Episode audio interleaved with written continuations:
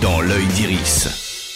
Bonjour à toutes et à tous. Dans l'œil d'Iris, chaque semaine, on parle des films à voir ou revoir au cinéma ou depuis votre canapé. Aujourd'hui, je verrai toujours vos visages et les miens de et avec Roche Dizem. Dans son sixième film derrière la caméra, l'acteur-réalisateur a choisi de parler des conséquences d'un accident qui est arrivé à son jeune frère. Après un choc à la tête, Moussa, qui était doux, altruiste et présent pour toute sa famille, devient un personnage sans filtre, féroce envers ses interlocuteurs. Elles sont nulles, tes vidéos étaient moches.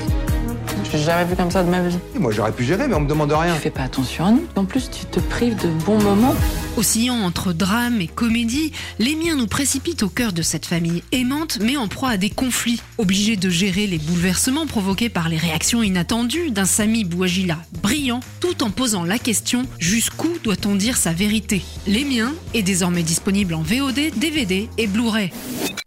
Cinéma cette semaine, le nouveau film de Jeanne Herry, la réalisatrice du très émouvant Pupille. Après l'adoption, elle centre le sujet de Je verrai toujours vos visages autour de la justice restaurative qui fait se rencontrer victimes et délinquants pour libérer les émotions des uns et des autres par la parole. J'étais agressée dans le supermarché dans lequel je travaillais à 5 ans.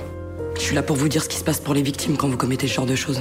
J'ai 25 ans et j'ai braqué une supérette. Je suis plus comme avant. Ma vie est plus comme avant. Et si je résume, avant, euh, elle était mieux. Porté par un casting au talent époustouflant, de Leila Bekti à Gilles Lelouch, en passant par Miu Miu ou Jean-Pierre Daroussin, je verrai toujours vos visages captive et bouleverse. Dans l'esprit notamment de la série En thérapie, on suit le processus de préparation et les séances en elles-mêmes.